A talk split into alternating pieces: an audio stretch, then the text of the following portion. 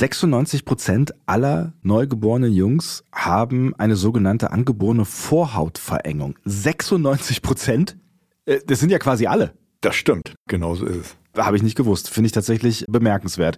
Und wir sprechen jetzt über Beschneidungen und äh, vor allen Dingen darüber, wann sie notwendig sind ne? und was auch an diesen ganzen Klischees dran ist, die es da ja massenweise gibt. Ne? Klar, manche glauben, sexuelle Performance wird besser. Wird sie vielleicht besser? Das wollen wir heute alles klären. Mhm. Und wir sprechen natürlich auch darüber, wann medizinisch das eine richtige und wichtige Option ist. All das erfahrt ihr in diesem Podcast. Money der Podcast über Männergesundheit mit Professor Dr. Sommer und Sebastian Sonntag.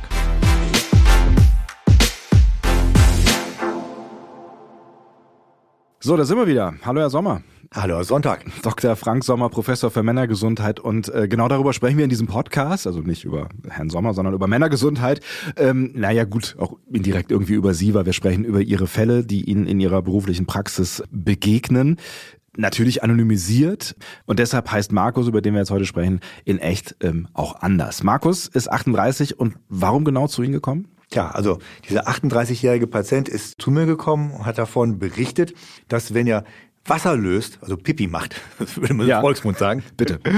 wir, wir, wir, können das, wir können hier ganz unter uns, das ist gar kein Problem. Ja. Nee, manche Leute fragen mich, wenn ich sage Wasser lösen. Ja. Für mich ist das so normal, aber. Ja, lösen habe ich tatsächlich auch noch nicht gehört. Ist das ein medizinischer Fachterminus? Wasser lösen? Also ich würde Wasser lassen, habe ich schon mal Ja, aber ja. das ist so nett umschrieben, so. Ja. Aber Pipi machen. Wir so. reden über das Pipi machen. ja. Oder pinkeln. Gut. Also, dann meint er, balloniert, also wie so ein Ballon, geht seine Vorhaut auf. Das heißt, weil sich das äh, Pipi, ja, ja. Ähm, der Urin quasi vorne drin ansammelt und gar nicht rauskommt, oder? Genau so ist es. Und dann kommt er so ein bisschen herausgetröpfelt, mhm. so ein bisschen Strahl hat er, und aber mehr tröpfelt das da raus. Und das fand er sehr beunruhigend. Dann spürt er, ohne wenn er auf Toilette geht, um Urin zu lassen, ja. dass da so ein Jucken ist unter der Vorhaut. Mhm. Äh, das stört ihn irgendwie auch.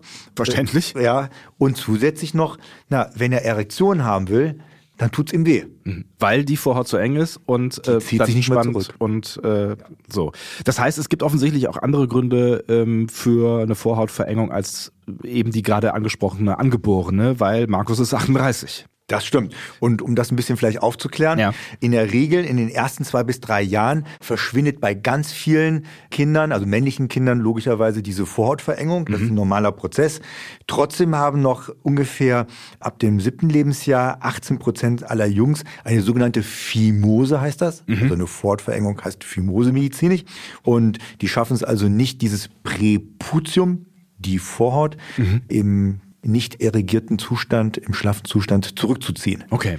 Aber das heißt, ähm, die Zahl derer, die damit ein Problem haben, geht signifikant zurück nach dem dritten Lebensjahr. Richtig bei, ab dem 18. Lebensjahr sind es nur noch ein Prozent. Okay. Wobei dann gibt es natürlich ein paar Leute, die natürlich schon irgendwelche Eingriffe gehabt haben oder Therapien gehabt haben. Also äh, konservative. Konservative heißt nicht operative Therapien. Mhm. Aber das heißt, als Kind muss ich mir selber oder beziehungsweise halt auch eben die Eltern dieses Kindes erstmal keine Sorgen machen. Irgendwann im Teenageralter ist das, wird das dann zum Thema oder wann sollte man sich damit auseinandersetzen? Also ich finde immer, es ist gut vor der Einschulung da einmal nachzugucken, ja. wie es aussieht. Also so rund um sechs. Genau so ist es. Das ist sinnvoll. Falls ein operativer Eingriff vonnöten ist, wäre es sinnvoll, dass auf jeden Fall mindestens drei Monate vor der Einschulung durchzuführen, finde ich, damit auch alles schön geheilt, abgeheilt ist und man da ungehindert zur Schule gehen kann.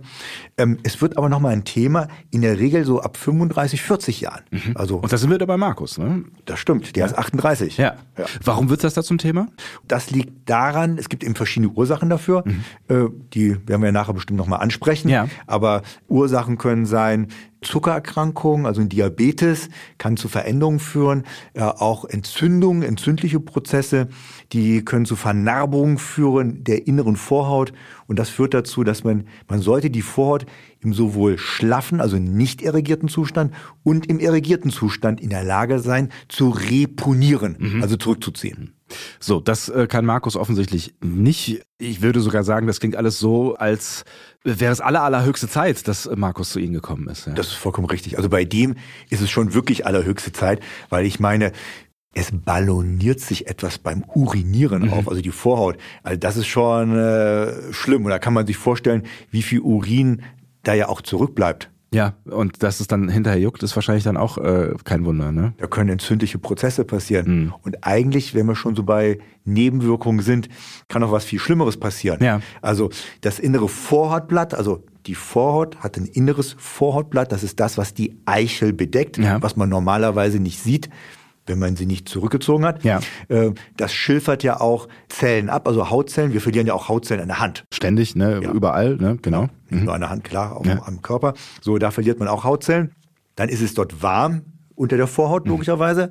Dann ist es dort feucht, beim, besonders jetzt bei Markus, mhm. weil eben die Resturinstrukturen bleiben da. Ja. Guter Nährboden übrigens für Bakterien. Schön. Ja, ja. man kann sich das vorstellen. Mhm. Und dementsprechend diese ganze Mixtur aus diesen verschiedenen Strukturen, das ist auf keinen Fall äh, förderlich. Übrigens nennt man das auch, dann entwickeln sich auch so weiße Substanzen unter der Vorhaut, der sogenannte Eichelkäse, also so wird es im Volksmund genannt. Mhm. So, und das voller Bakterien, voller entzündlicher Prozesse kann einfach dazu führen, dass man dann auch bösartige Entartung hat, mhm. also Tumore.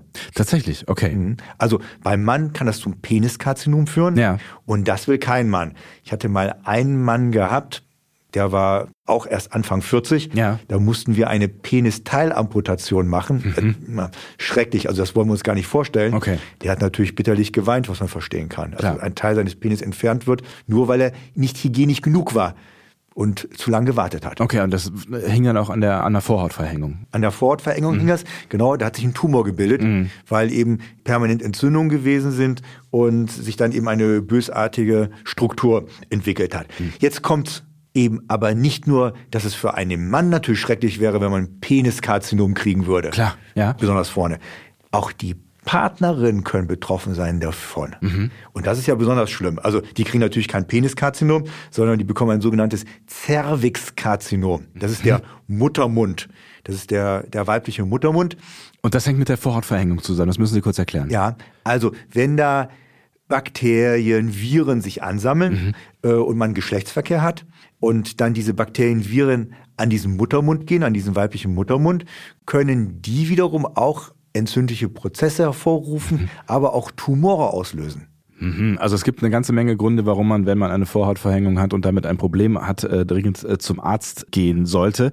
Das hat Markus dann schlussendlich dann vielleicht auch ein bisschen zu spät, aber richtig äh, gemacht. Bevor wir darüber sprechen, was Sie mit ihm gemacht haben, lassen Sie uns vielleicht nochmal grundsätzlich klären, warum gibt's die Vorhaut eigentlich? Also welche Funktionen hat die? Ja, ist eine sehr gute Frage, weil haben sich ja viele Leute stellen sich das ja auch. Wir kennen das beispielsweise bei aus religiösen Gründen wird die Vorhaut ja manchmal direkt sehr schnell entfernt, innerhalb von acht Tagen nach der Geburt. Ja. Im Judentum beispielsweise. Mhm. Äh, beim Islam wird das auch äh, entfernt. In der Regel, glaube ich, bis zum 13. Lebensjahr mhm. äh, sollte die entfernt werden. Und in den USA gab es auch mal so einen richtig äh, großen Trend, dass man fast bei allen neugeborenen Jungs auch die Vorhaut entfernt hat. Das würde mich zu dem Schluss kommen lassen, also jetzt nicht der religiöse Teil, da wird es sicherlich auch Gründe für geben, aber das, was Sie gerade über die USA erzählt haben, dass man zumindest zu der Zeit davon ausgegangen ist, dass die Vorhaut keine so wahnsinnig wichtige Funktion hat. Ja? Genau so ist es. Ja. Und man hat auch gedacht, eben zur Prävention von Peniskarzinom mhm. und auch von Cervixkarzinom. Mhm. Weil bei Frauen, also das, diese Cervixkarzinomrate ist ja auch signifikant angestiegen. Und wenn man da eben Prävention betreiben kann. Mit einem einfachen Schnitt. Ja. ja, ja, kann man sich vorstellen, ist das vielleicht eine attraktive, also attraktive in Anführungsstrichen gesetzt, äh, Möglichkeit, eben hier etwas für das Gesundheitssystem zu tun. Mhm. Das wird alles sehr kontrovers diskutiert, das muss man sagen. Es gibt da richtige brutale Lager, die sich auch bekämpfen, ja. wo es Leute gibt, die sagen, es darf die Vorhaut nicht entfernt werden und andere sagen, es ist wichtig, die Vorhaut zu entfernen. Wiederum andere sagen, wenn man die Vorhaut entfernt, gibt es manchen Männern auch so eine gewisse gefühlte Sicherheit, falsche Sicherheit. Mhm. Also wir wissen zum Beispiel, dass das innere Vorhautblatt, also das ist das, was man nicht sieht, ja. weil das die Eichel bedeckt, dass das in der Regel beim Geschlechtsverkehr, beim Zurückziehen der Vorhaut manchmal verletzt werden kann. Mhm. Und dementsprechend sind das äh, höhere Eintrittspforten eben von Geschlechtskrankheiten, HIV, mhm. HPV, ist ja auch eine ganz große Viruserkrankung. Ne? eine Viruserkrankung, die wiederum auch ganz viele äh, Zervixkarzinome bei der Frau auslösen können. Mhm. Also ein ganz wichtiger Punkt. Aber auch anscheinend hat das innere Vorhautblatt Rezeptoren, Zusammensetzungen, wo es eine gewisse Affinität gibt, eben diese Viren anzusammeln und dann auch natürlich zu übertragen äh, mhm. äh, auf die äh, weibliche Partnerin. Und eben diese Studien haben gezeigt, dass es bei Leuten, die eben keine Vorhaut mehr haben, dass die Übertragungsrate von HIV beispielsweise geringer ist. Mhm. Ich betone, geringer ist. Ja. Es wird nicht verhindert. Aber in den Köpfen der Leute äh, setzt sich dann fest, ach ja, ich habe keine Vorhaut mehr, dann kann ich keine Geschlechtskrankheiten übertragen, unter anderem HIV. Davor hat man ja lange Zeit ganz viel Angst gehabt, sowas zu bekommen. Das heißt, man könnte auch auf die Idee kommen, hey, es hat so viele Vorteile, ich gehe mal zu meinem äh, Arzt oder meiner Ärztin und sag ab mit dem Ding. Gibt's sowas? Also kann man sich quasi äh, bei Ihnen melden und sagen, äh, ich habe keine Lust mehr auf meine Vorhaut, machen Sie die weg? Also das war bis vor wenigen Jahren noch gut möglich. Mhm. Und wie gesagt, es ist zu einer Riesendiskussion hier in Deutschland gekommen. Und da gibt es wirklich ganz verhärtete Lager. Und die Mehrheit äh, ist gegen Vorhautentfernung. Mhm. Und das wird schon alles sehr kritisch äh, beäugt. Insbesondere, es gibt auch immer wieder Männer, die können ja auch nichts dafür, wenn die als Kinder, wo sie auch kein Mitspracherecht gehabt haben, ihre Vorhaut entfernt worden ist. Die haben dann keine Vorhaut mehr. Und dann sehen die sich irgendwann mal im Alter, äh, dass sie wieder eine Vorhaut haben, vielleicht aus ästhetischen Gründen. Ja also gibt es die verschiedensten Gründe, dann wollen die auch gerne eine Vorhaut wieder rekonstruiert bekommen. Ob und wie das geht, ich schreibe mir das mal auf, da müssen wir auf jeden Fall gleich noch drüber reden. Aber wir haben immer noch nicht darüber gesprochen, was dann jetzt wirklich die, die Funktion ist, weil Sie haben jetzt gesagt, die ganzen Nachteile, die die Vorhaut mitbringt, die habe ich verstanden. Es wird kontrovers diskutiert. Die Mehrheit ist dafür, dass die Vorhaut da bleibt offensichtlich. Aber warum? Also was, was ist der Nutzen dann am Ende? Also, man kann sich vorstellen, wenn etwas bedeckt ist, ist es etwas Geschütztes. Mhm. So, das ist die Argumentation der, der Befürworter. Ansonsten gibt es da wirklich nicht viele andere großartigen Strukturen, die wir für besprechen. Deswegen, und deswegen habe ich diese Beispiele genannt, ja. wie viele Männer eben keine Vorhaut haben, weil allen Anschein nach hat das ja bei denen ja auch keine negativen Auswirkungen. Sogar eher, wenn man ehrlich ist, aus gesundheitlichen Aspekten, eher Vorteile, auch hygienischer. Mhm. Wenn die Vorhaut weg ist, kann man natürlich auch viel besser den Penis säubern. Mhm. Sie sehen, dass, dass ich das zögerlich natürlich sage. Ja, weil Sie jetzt auch nicht sagen wollen, bitte schneidet euch alle irgendwie die Vorhaut ab. Nein, so, ja? das wollte ich auf keinen ja. Fall sagen, weil im Endeffekt denke ich mir, Mensch, so schwer kann es doch nicht sein, seine Vorhaut einmal am Tag zurückzuziehen und äh, alles zu säubern. Mhm. Allen Anschein nach, und das sehe ich auch immer wieder in der alltäglichen Praxis, scheint es ein Problem zu geben. Wollen wir da mal kurz einen Einschub machen über ganz simpel Körperhygiene? Wie wasche ich am besten meinen Intimbereich als Mann? Gerne, super gerne. Also ja, Penis, Hodensack und After sollten einmal am Tag gereinigt werden. Mhm. Äh, das wäre super. Und in der Regel muss man da äh, Wasser verwenden, klar. Und man sollte natürlich äh, hautfreundliche Seife, also keine scharfen Seifen, keine Duftseifen verwenden. Also aber schon mit Seife reingehen, weil ich auch irgendwann mal gehört habe, dass man sehr also generell sehr sparsam äh, mit Seife duschen sollte, ähm, weil es einfach nicht gut ist ja. für die Haut. Ne? Aber an, an diesen Stellen ist dann schon Seife angebracht. Sparsam ist richtig. Ja. Und wie gesagt, äh, hautneutral und hautfreundlich sollte man auf jeden Fall verwenden. Meistens hilft dann das Wasser alleine doch nicht ganz. Also ist schon mal ganz gut gut, ja. aber es ist natürlich hilfreich, wenigstens ein bisschen nachzuhelfen mit seifenartigen Strukturen. Und eben auch vorher zurückziehen und äh, waschen, ähm, wenn es denn geht, ja, ist dann auch wichtig aus den gerade eben genannten Gründen. Wie ist es jetzt mit Markus weitergegangen? Ich würde jetzt mal vorsichtig vermuten, ohne jetzt Ihre Rolle übernehmen zu wollen, aber nach dem, was ich jetzt gehört habe über Markus Fall, da war wahrscheinlich eine Beschneidung angesagt. Ja, also wie immer unterhalte ich mich mit dem Patienten. Natürlich.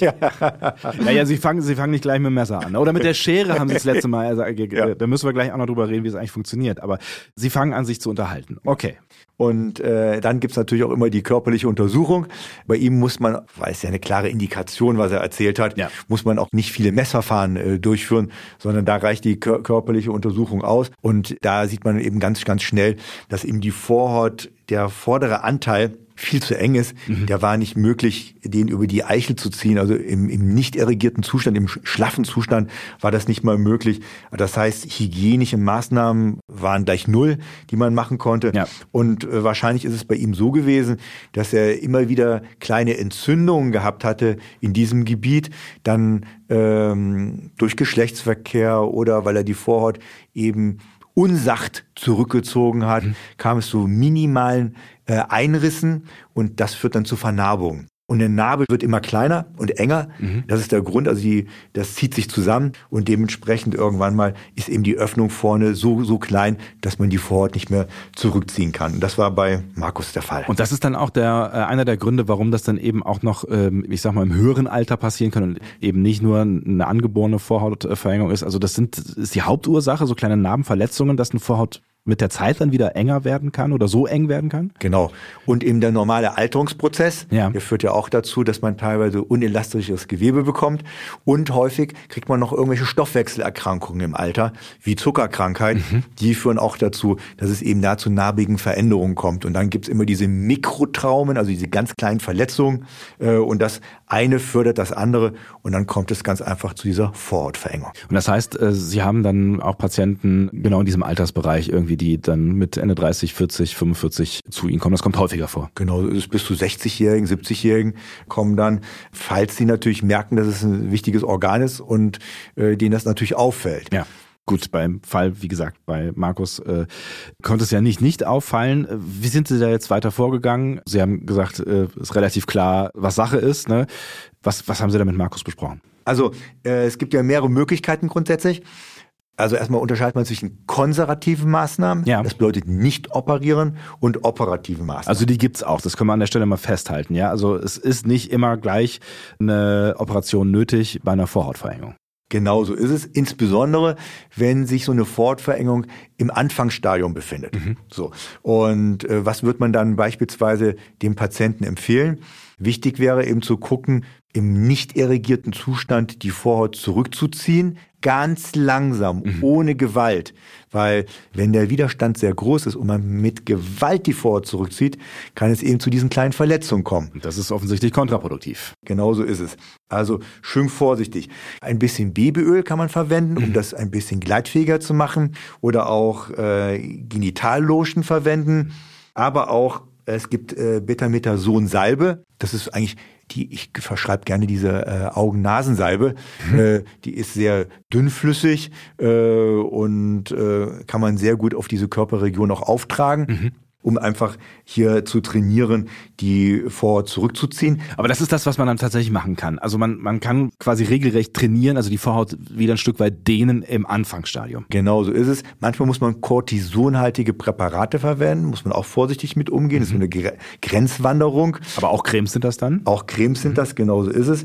Oder man macht Dehnübungen unterhalb der Dusche, weil das, weil es schön warm ist oder in der Badewanne, wenn man relaxiert ist. Aber das muss man einfach alles sehr schön vorsichtig machen, um einfach zu verhindern, dass es da wieder erneut zu diesen Einrissen kommt. Mhm. So, das ist das, was man so ein bisschen äh, konservativ machen kann. Im Internet werden manchmal auch so welche Spreizer äh, angeboten. Mhm. Da, da kann man sich vorstellen, da wird sowas eingeführt um die Eichel und dann dehnt sich das langsam auf.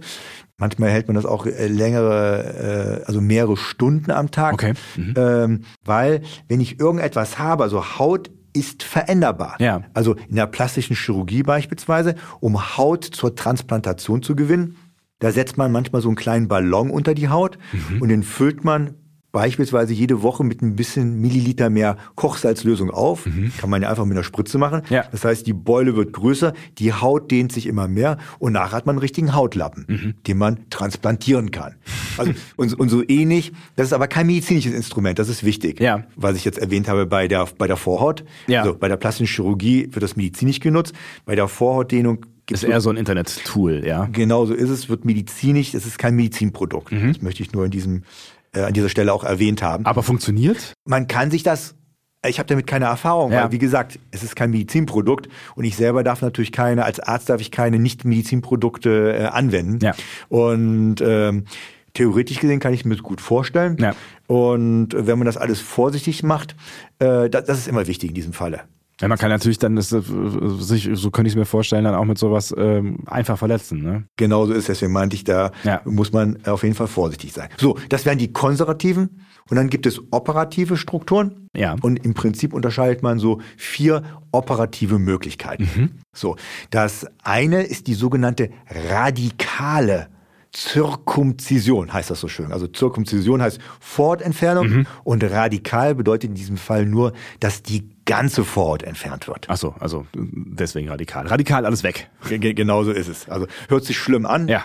Ist aber übrigens, mhm. finde ich, die sauberste Lösung, wenn man wirklich größere Probleme hat. Ja. Äh, kann ich auch erklären, warum, weil wenn die Vorhaut komplett weg ist, äh, dann kann auch nicht irgendwas wieder vernarben. Ja. Weil es gibt hier beispielsweise die sogenannte subtotale, also wo nur ein Teil der Vorhaut entfernt wird. Der vordere nehme ich an. Genau so ist es.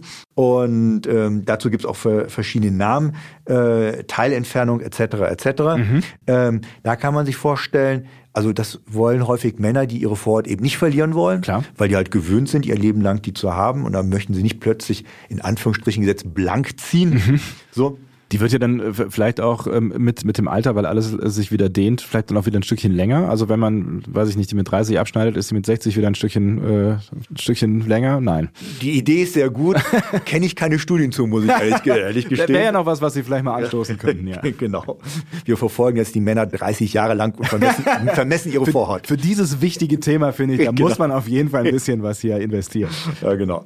Also, und bei dieser sogenannten subtotalen, also wo ein Teil der Vorhaut bestehen bleibt, hat man man ja immer wieder die Gefahr, dass sich wieder erneut Narbengewebe bildet. Und das wieder enger wird. Wieder enger wird. Ja. Das heißt, man operiert nochmal nach und ja. nochmal nach, bis man eine Radikale hat. Deswegen sage ich zu meinen Männern, also wenn sie sich für die, diese Operation entscheiden, dann machen Sie wirklich gleich eine radikale. Dann ist das Thema vom Tisch. Ja. Dann heilt das auch alles aus, weil es muss ja auch alles erstmal wieder ausheilen, bevor man wieder vernünftige Erektion aufbauen kann. Ja. Das kann ja sonst auch weh. Das tut ja auch weh. Ja. Kann auch übrigens, wenn man eine Erektion hat, direkt nach der Operation, kann es ja auch Blut, zu Blutungen kommen, können ja auch die Nähte ausreißen und so.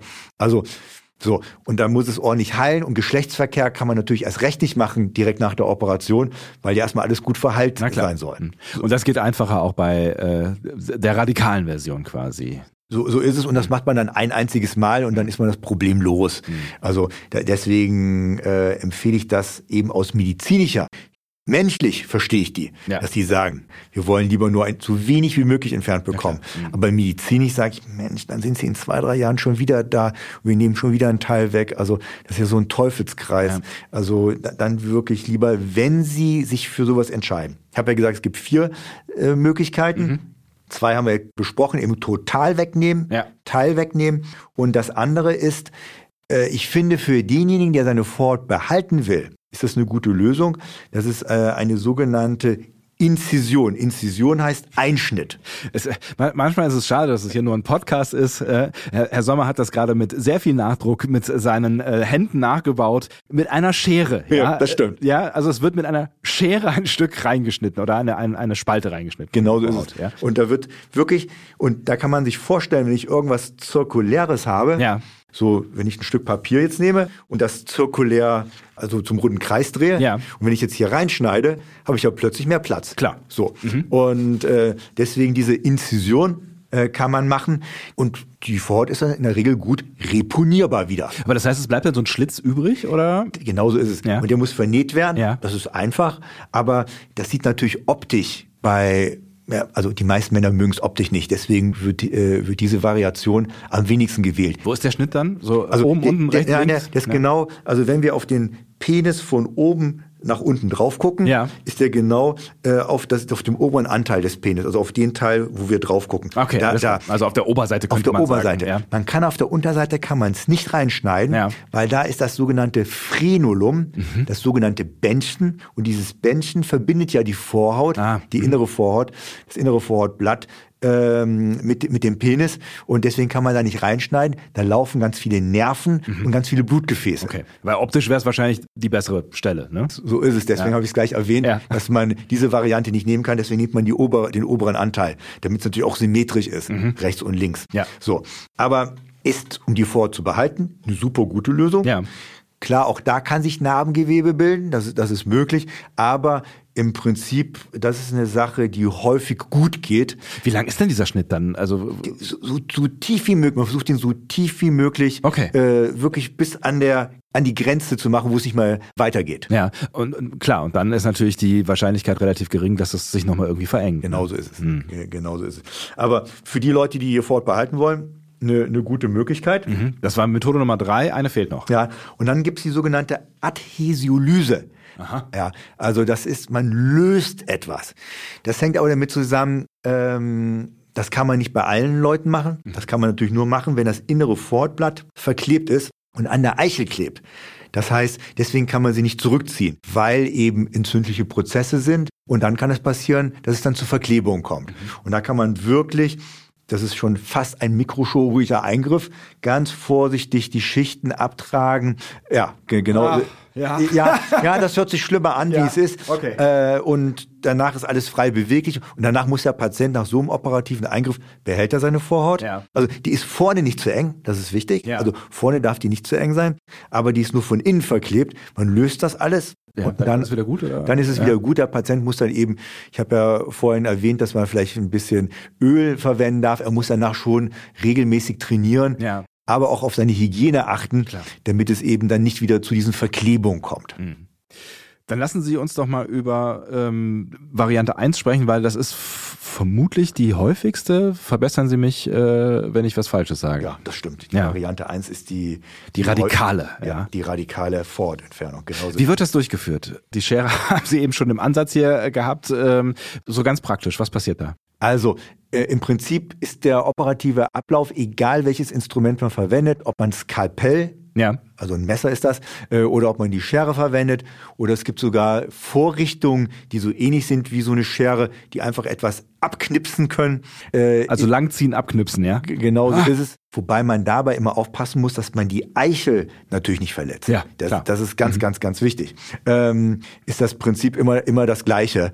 Also man versucht irgendetwas äh, so, so weit wie möglich nach oben zu ziehen mhm. und eben etwas zu entfernen. Also das ist das Prinzip. Okay, das heißt, das passiert auch mit dem Skalpell. Man schneidet nicht quasi äh, drumherum, sondern man zieht es vorher lang. Ja, also beim Skalpell, weil es ja ein Äußeres gibt und ein inneres Fortblatt, ja. ist beim Skalpell ist es wirklich so, wenn man es richtig hübsch und gut macht, entfernt man erst das Vor, also das äußere Vorhautblatt ja. und dann das innere Vorhautblatt, um dann auch den Abstand schön zu machen, um es schön symmetrisch zu machen, also um wirklich den optisch den besten Eindruck zu hinterlassen. Ist das Skalpell dann die optisch beste Methode? Ich persönlich empfinde das so, ja. aber es ist immer was man am besten kann ja. Äh, und am häufigsten gemacht hat, das macht man natürlich ganz gut. Aber hier kann man natürlich genau gezielt das innere und das äußere Fortblatt getrennt eben operativ angehen. Hingegen, wenn Sie die Fort wirklich nach oben ziehen und die Schere nehmen und ja. zapp abschneiden, dann haben Sie es ja nicht getrennt, sondern dann machen sie es ja so nach Gefühlsmaß.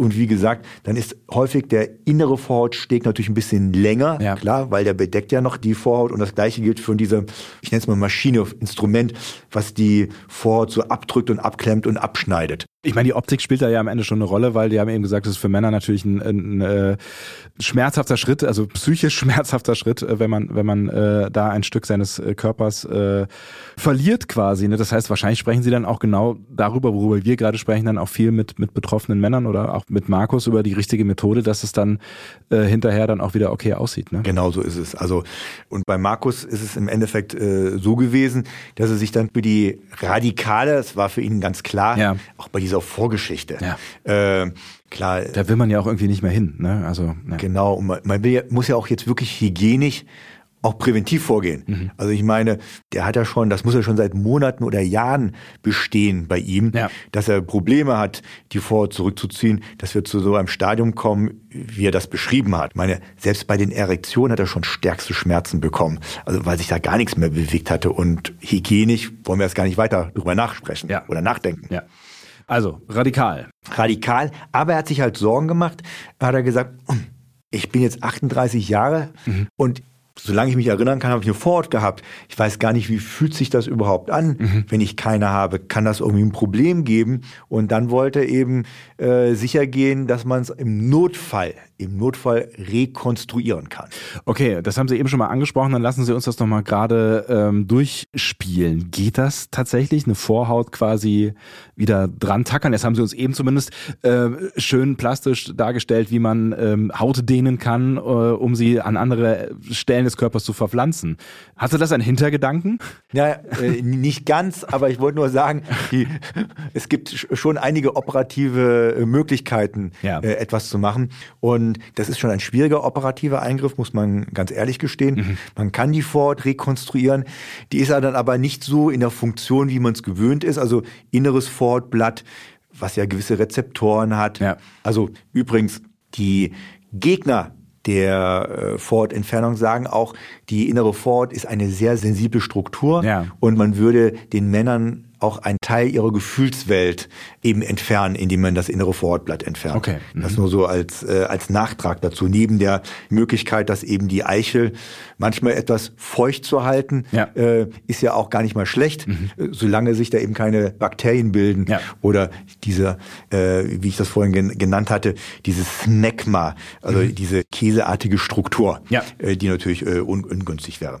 Also, das wollte er wissen. Ja, also theoretisch gesehen ist es möglich, ist es auch praktisch möglich, ist ein komplexer Eingriff. Und es wird nicht mehr so wie vorher. Und es wird nicht mehr so wie vorher. Optisch könnte man es dann irgendwie rekonstruiert kriegen. Ja. Äh, das, ist, das ist schon möglich. Wo nimmt man die Haut her? Also man nimmt wirklich die Haut später von der, von, vom Penisschaft. Das kann man ganz geschickt äh, gestalten. Ja, okay. ja. Man transplantiert also nicht irgendetwas, ja, sondern man zieht's lang. Man, ja, man zieht das lang ja. und man macht dann mit geschickten äh, operativen Techniken, indem man Schnittführung so geschickt macht und die anders vernäht, kann man dann wieder Strecke gewinnen. Okay.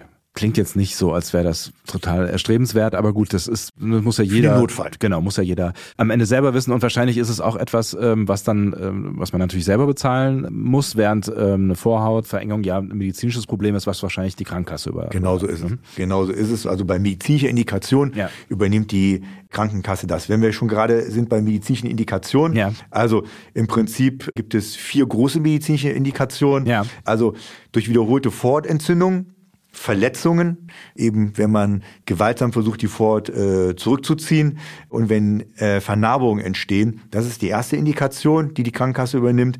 Dann gibt es eine sogenannte Paraphimose. Darüber haben wir noch gar nicht gesprochen. Ja.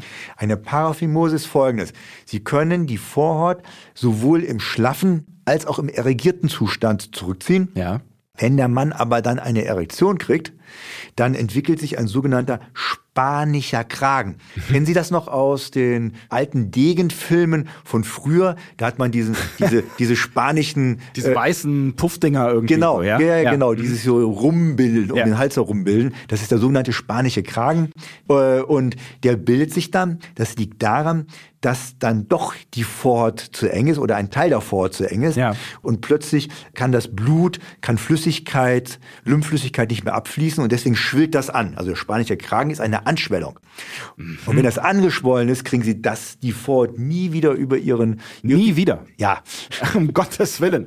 ohne, meistens nicht ohne ärztliche Hilfe, so will ich es mal ausdrücken. Ich verstehe. Das heißt aber, das Blut kann dann auch gar nicht mehr abfließen aus dieser, dieser Region? Und da haben sie ein Problem, weil das schwillt alles an. Was macht das? Das drückt die Eichel ab. Ja. Wenn die Eichel abgedrückt wird und auch wenig Blut kriegt, wenig Sauerstoff kriegt, was passiert mit Gewebe, was keinen Sauerstoff kriegt? Oh Gott, es stirbt ab? Das stirbt ab, das kann absterben. Mhm. Also es ist schon ein medizinischer Notfall, mhm. wenn man den spanischen Kragen über mehrere Stunden hat. Das heißt, da sollte man keine Monate mit warten, bis äh, man damit zu einer Ärztin, zu einem Arzt geht. So ist es, tut übrigens dann auch irgendwann mal weh, logischerweise. Ja. Äh, und da braucht man eine schnelle Entlastung. Das geht übrigens ganz einfach. Da macht man wirklich nur so einen Schnitt ja. äh, und durch den Schnitt kommt es zur Entlastung. Dann kann man die Vorhaut wieder äh, zurückziehen und dann kann alles wieder abschwellen. Also so ein Längsquerschnitt? Nee, das ist ein äh, Längsschnitt, den man äh, drüber macht. Also so ähnlich wie bei Methode 3, über die wir eben gesprochen da, haben. Das stimmt, aber nicht so tief, sondern nur oberflächlich. Okay, ich verstehe. Das ist oberflächlich, man zieht das zurück, dann kann alles wieder abschwellen. Mhm. Also, wenn also die sogenannte Paraphimose vorliegt, also spanischer Kragen kann sich daraus eben entwickeln. Ja.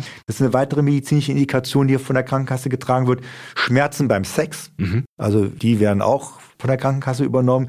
Und dann natürlich, wie jetzt bei Markus, der hat ja unter anderem auch eine Harnentleerungsstörung gehabt. Mhm. Das wird auch von der Krankenkasse, all diese Indikationen werden von der Krankenkasse übernommen. Mhm. Um das mal kurz abzuschließen, mit Markus haben Sie dann die radikale Version durchgeführt. Ja, äh, genau. Ist das eigentlich dann sehr schmerzhaft? Sie haben gesagt, dass äh, man natürlich dann erstmal ein paar Tage keinen Sex, wahrscheinlich auch ein paar Wochen keinen Sex haben kann. Ähm, aber wie lang verheilt sowas? Was kriege ich davon mit in der OP?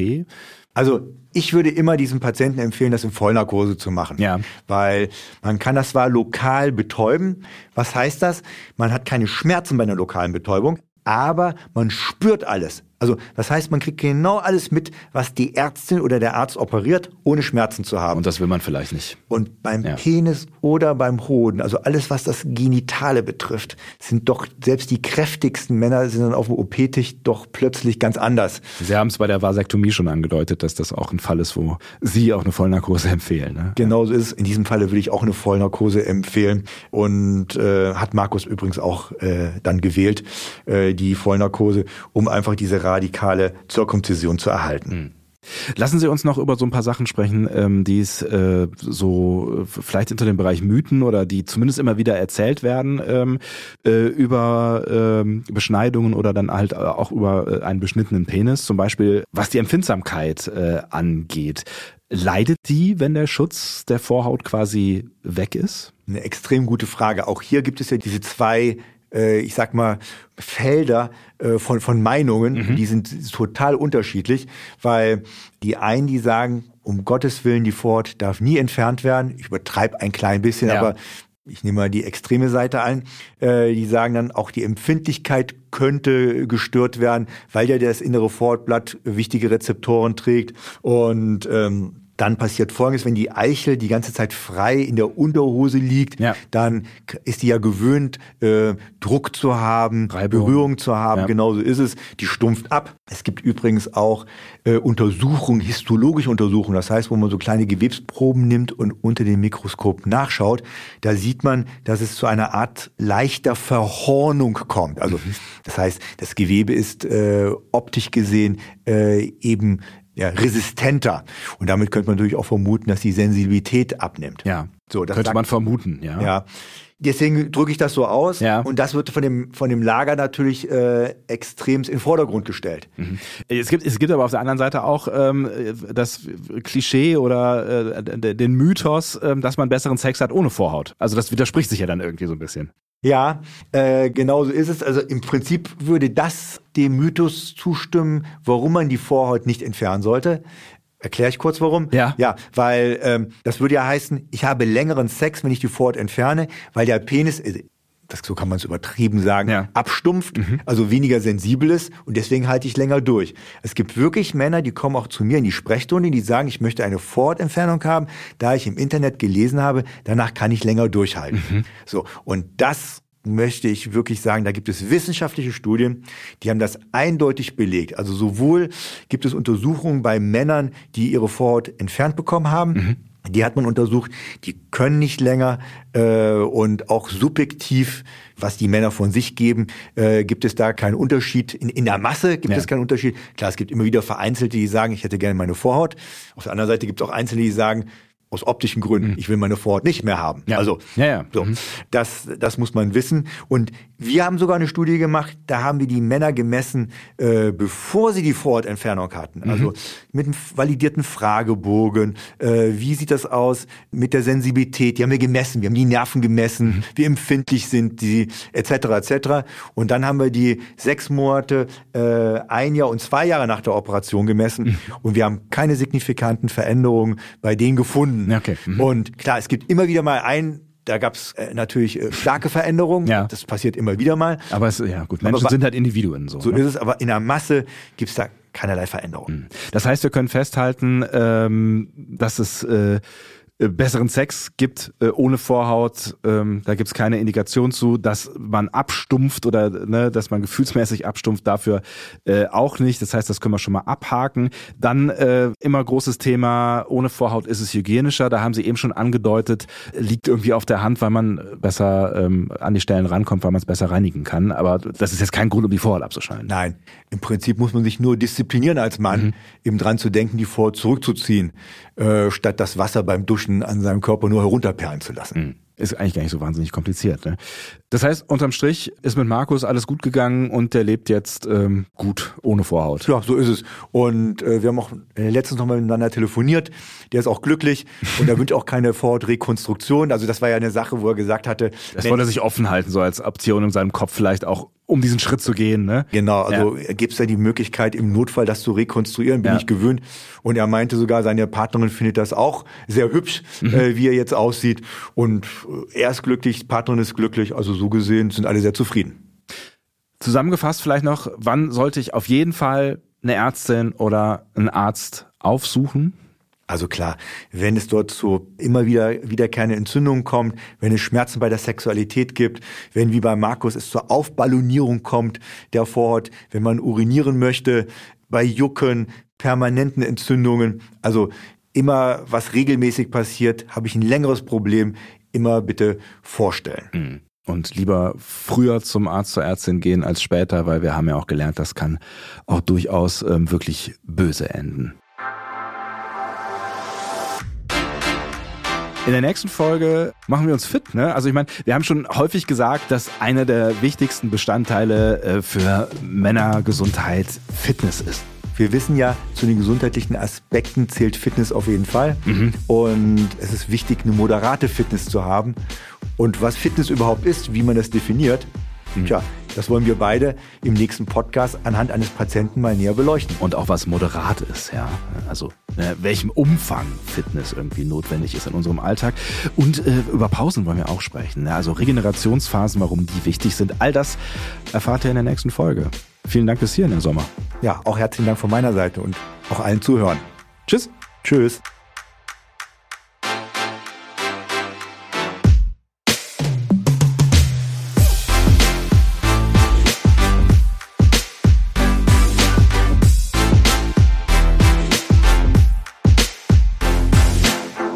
Money ist eine Produktion von Roof Music.